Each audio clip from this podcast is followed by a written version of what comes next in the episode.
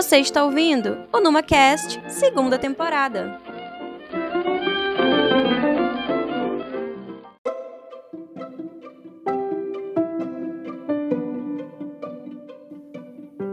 Olá, pessoal!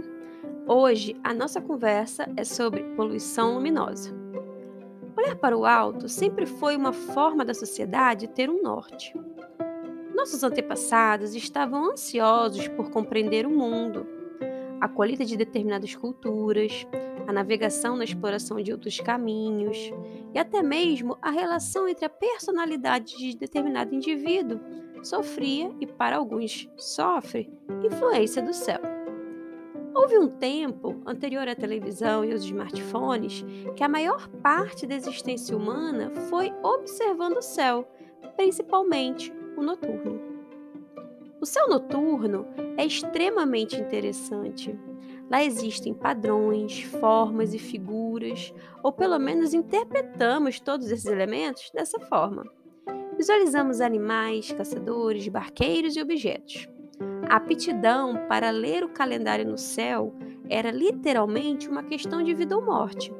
As pessoas aprendiam com seus ancestrais que quanto mais preciso fosse seu conhecimento da posição e dos movimentos do Sol, da Lua e das estrelas, com mais assertividade você poderia prever quando caçar e semear. Até mesmo eventos sociais, como reunir a tribo, eram baseados no céu. Atualmente, essa relação vem sofrendo uma série de limitações pela forma que a luminosidade é utilizada nas cidades. É bem verdade que olhar diretamente para o céu não é mais nossa única fonte de interpretação.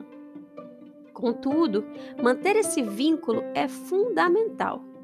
Quais os efeitos dessa claridade excessiva? Será que alteramos a dinâmica de como os seres vivos se relacionam com o ambiente? Essas transformações podem modificar a nossa vida?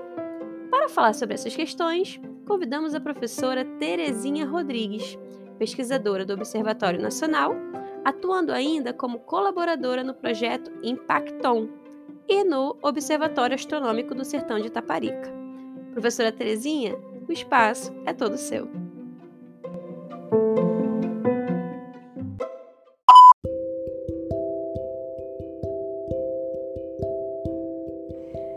Antes de tudo, eu vou fazer um convite.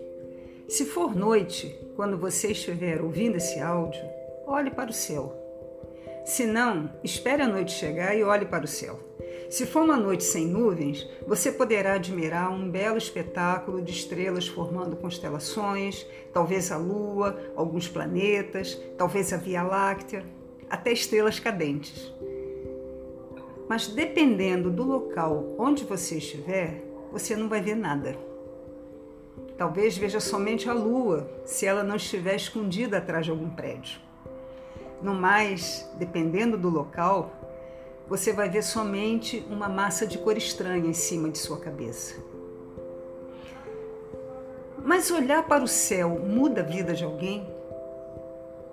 Pode ser que não mude a vida de uma pessoa, mas quando nós perdemos o direito ou mesmo o hábito de olhar o céu, nós estamos perdendo junto um vínculo ancestral, um vínculo que une a espécie humana e toda a vida na Terra. Diferente do solo, o céu que nós observamos não é propriedade de nenhum país. O território do céu é o mesmo que compartilhamos com toda a humanidade. O céu noturno está acessível a qualquer pessoa que possa olhar para ele em qualquer lugar do mundo. E isso é muito bacana. O céu noturno foi e continua sendo uma grande fonte de inspiração para a humanidade, para o desenvolvimento do pensamento científico, para as religiões, a literatura, a poesia. Mas não se trata somente de astronomia, de literatura ou do simples prazer de olhar o céu. O fato é que o céu escuro e não poluído é fundamental para a saúde humana e para o equilíbrio da vida na Terra. O céu faz parte do meio ambiente no qual vivemos, da mesma forma que os mares, os rios, o solo, o ar. Perder esse equilíbrio é colocar em risco a vida do planeta. Então vamos falar um pouco disso. Vamos falar de poluição luminosa. A poluição luminosa pode ser definida como o efeito adverso causado ao meio ambiente pelo excesso ou mau direcionamento da luz artificial. Então, não estamos falando aqui que a luz artificial é um problema, mas sim o excesso e o mau uso dessa iluminação. Uma das formas mais sentidas da poluição luminosa é o chamado fulgor do céu noturno, percebido sobre as áreas onde existe uma intensa iluminação artificial, o que pode ser notado a, muito, a muitos quilômetros de distância. Esse fulgor, dependendo de sua intensidade, impossibilita o trabalho astronômico, claro, mas impede também que as pessoas admirem o céu noturno. E não precisa ser uma cidade grande. A iluminação de um estádio de futebol, por exemplo, também causa esse efeito. Mas quando os refletores desse campo de futebol são apagados, o céu volta ao seu, ao seu normal, volta a ser escuro. O que não acontece com uma cidade grande, né? Que nunca vai apagar as luzes e os efeitos dessa luminosidade excessiva permanecem. Outro efeito da poluição luminosa é a chamada luz intrusa, que ocorre quando a luz ultrapassa os limites da área a ser iluminada. É aquela luz que penetra através das janelas das casas, conflitando com a iluminação interna que já existe dentro das casas e perturbando o sono das pessoas. Essa luz no lugar errado e na hora errada também pode ofuscar a visão, provocando, por exemplo, acidentes nas rodovias. Essa luz intrusa, ela é gerada por luminárias dispersivas, aquelas que deixam a luz escapar para todos os lados e estão em todos os lugares, nos postes de luz, nas rodovias, nas quadras de esporte, nos quintais das casas, nas fachadas do prédio, na iluminação de cartazes e por aí vai. Essa luz dispersiva, ela está em todo lugar. E isso se torna mais sério porque nós nos acostumamos com isso, de tal forma que apesar dos malefícios causados, a luz intrusa ainda não é considerada como um fator de desperdício de energia e nem de agressão ao meio ambiente. Aliás, curiosamente, as campanhas públicas de economia de energia não consideram a enorme perda causada pela iluminação urbana incorreta. Pede-se, por exemplo, que o cidadão, né, nós, cada um contribua diminuindo o uso do chuveiro elétrico, por exemplo. Mas enquanto isso, o próprio poder público desperdiça energia iluminando o sol, o céu inutilmente. A iluminação artificial excessiva e desordenada afeta o ciclo dia e noite, o claro escuro, que é necessário para a vida da flora, da fauna e para a saúde humana. A poluição luminosa é extremamente prejudicial à vida. Pesquisas sobre o ciclo circadiano dos seres vivos indicam a nossa suscetibilidade à luz. A produção de hormônios no nosso organismo é regulada pelos sinais luminosos que indicam se é dia ou se é noite. Cada espécie viva tem também seus sistemas metabólicos dependentes do ciclo claro-escuro, e a iluminação excessiva atrapalha esse equilíbrio. O excesso de luz confunde o ciclo circadiano do inseto e ele mantém suas atividades também durante a noite, mesmo sendo um inseto diurno. O Aedes aegypti, por exemplo, que é um inseto adaptado à luz do dia, mas como as cidades estão cada vez mais iluminadas, nós estamos vendo esse mosquito atuando também durante a noite, muitas vezes como vetor de doenças, como foi o caso da, do surto da, da febre amarela recentemente.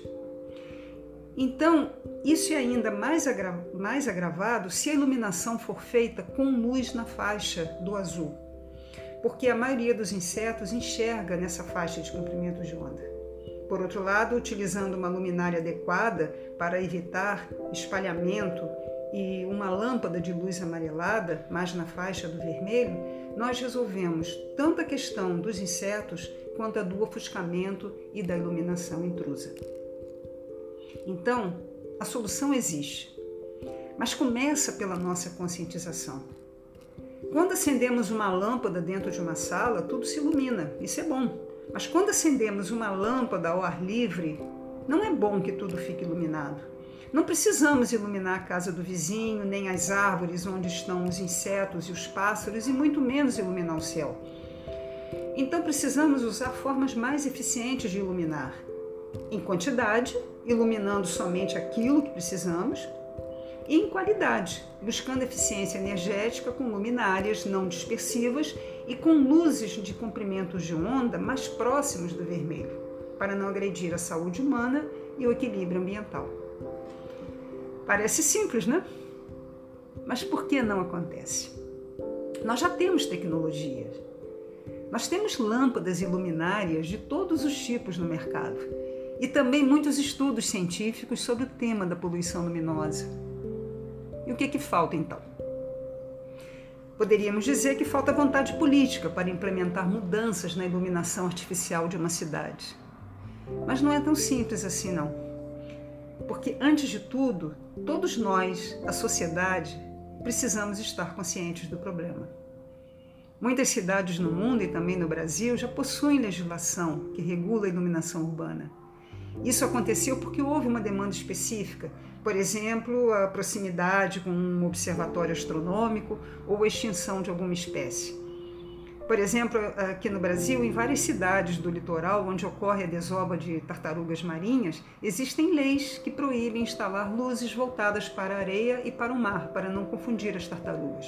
Foi uma conquista, uma conquista lenta que começou com o projeto Tamar há mais de 40 anos. Mas ainda assim, donos de barracas na praia insistem em colocar luzes sem a luminária adequada e também tem sempre um vizinho que coloca um refletor na frente da casa e ilumina tudo que está em volta. E vai ter também aquele prefeito que acha tudo isso uma bobagem e não fiscaliza. Então, é um processo lento que exige conscientização da sociedade sobre a influência da iluminação artificial no equilíbrio da vida na Terra. Uma boa oportunidade para atacar o problema é aproveitar a tendência de substituição das lâmpadas da iluminação pública pelas lâmpadas de LED. As prefeituras estão fazendo isso porque são lâmpadas mais econômicas. É a oportunidade de redesenhar a iluminação urbana para que ela se concentre no chão e não se espalhe para o céu.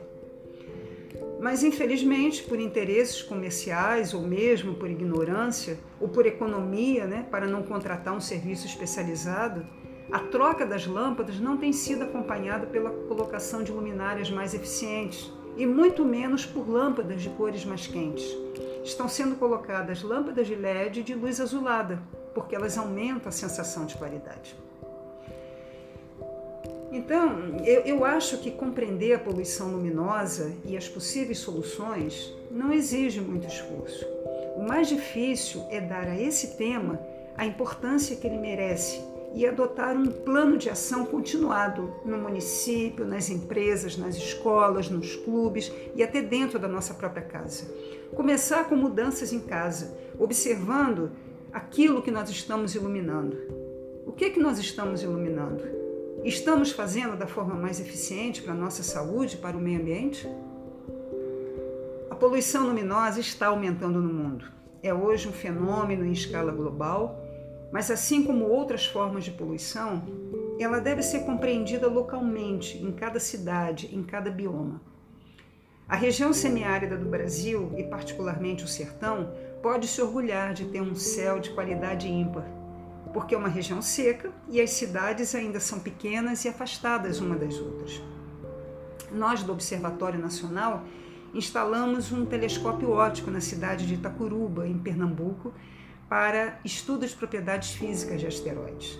É o segundo maior telescópio instalado em solo brasileiro e quem quiser saber mais pode acessar a nossa página impacton.om.br. O observatório está em operação há 10 anos e já começamos a sofrer com a poluição luminosa, mesmo naquela cidadezinha isolada no sertão. Nós temos um trabalho de educação ambiental mas ainda estamos longe de uma solução, porque a conscientização para a importância do céu escuro começa dentro de cada um de nós, quando levantamos os olhos da tela do celular e olhamos para o céu estrelado. Quem mora no sertão tem a oportunidade de admirar um céu escuro e maravilhoso. Esse céu escuro é um patrimônio do semiárido brasileiro e deve ser preservado dessa forma, como patrimônio.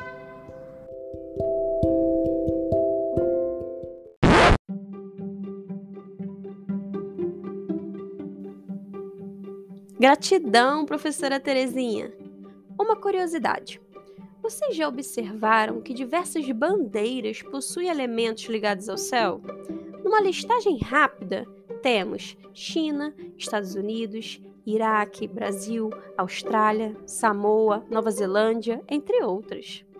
Buscamos uma conexão com o cosmos e olhar para o céu é a forma mais acessível a todas as pessoas.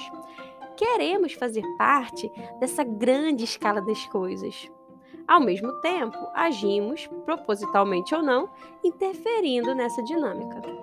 Com a poluição luminosa, essa ligação é interrompida. E para finalizar, cabe a pergunta: qual foi a última vez que você passou dois minutos olhando para o céu noturno?